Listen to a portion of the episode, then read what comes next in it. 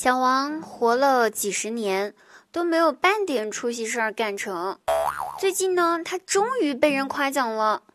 他生病了，医生对他说：“王先生呐，你这个病呢，跟你讲呀，老厉害了。”大外甥在学校惹祸了，叫请家长。姐姐去了，到了办公室之后呢，老师也不急着说话，就盯着我姐姐一直看，一直看，一直看。看了一会儿之后，老师跟我姐说：“哎呀，是你呀，美女，我在抖音上看过你直播呀。”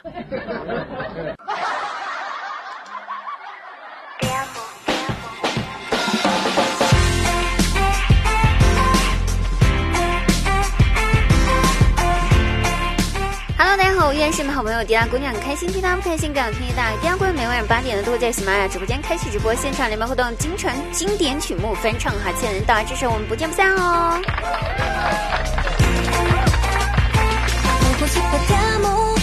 那大外甥感冒了，带他去医院里面打针，医生呢一边要给他打针，一边就哄着他就说：“小朋友呀，啊，马上要打针了哦。”不痛哈啊，一下下就好。男子汉呢是坚强的，男子汉是不会因为这一点点痛就哭的哟。我大外甥一听，白了一眼，对医生说：“要打快打，怎么这么多废话呀？”然后留下我和医生两个人尴尬的 面面相觑，好因为尴尬。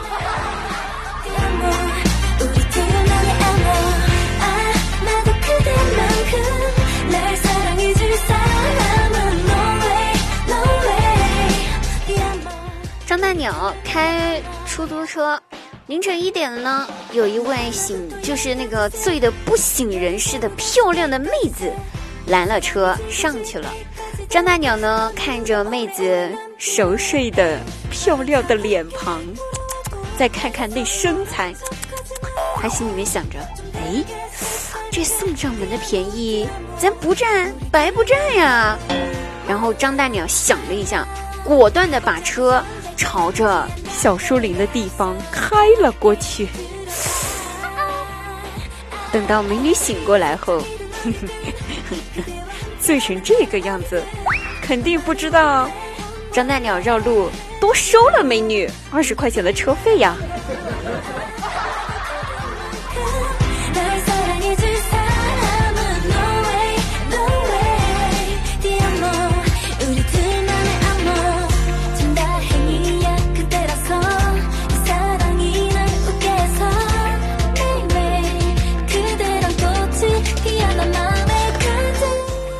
大鸟他儿子班上呢，呃，老师要求同学们呢说出自己父亲的生日，全班同学只有他儿子一个人回答上来了这个问题，老师呢就被这一份炽热的孝心呢感动了，接二连三的给他的儿子点赞，还当着全班的面夸奖了他的儿子。放学之后，张大鸟的儿子背上了书包，走进了网吧。网管十分熟络的跟他的儿子打着招呼说：“哟呵，小弟弟，又偷偷拿你爸爸的身份证来上网了呀！”